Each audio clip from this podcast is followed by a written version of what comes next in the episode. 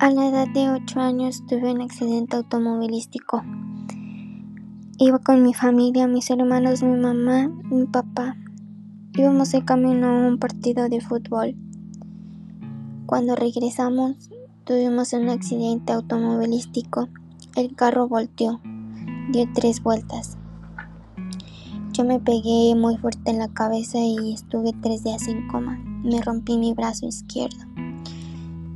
Al tener ese golpe en la cabeza, derramaba líquido de mi oído. Mi papá se rompió la columna. Mi, mamá tuvo un golpe fuerte en la cabeza y se le hinchaba su cara. A mis hermanos no les pasó absolutamente nada. Al despertar después de tres días en coma, yo estaba en un distinto hospital de ellos.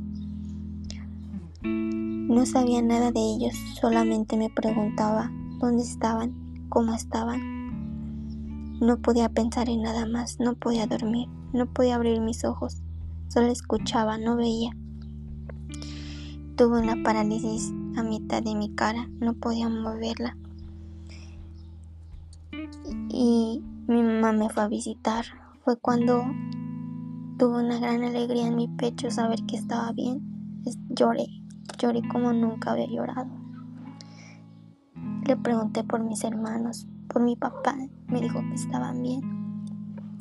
Doy gracias a Dios porque nos dio otra oportunidad de seguir viviendo. No sé qué hubiera hecho sin mi familia y es cuando aprendí a valorar a mi familia porque lo material va y viene, pero tu familia no te le va a regresar.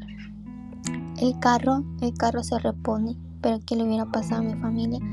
Nada me le va a regresar. Y es así como tenemos que ver las cosas. Hay que aprovechar a nuestra familia, hay que amarla porque no sabemos si un día estamos y al otro no.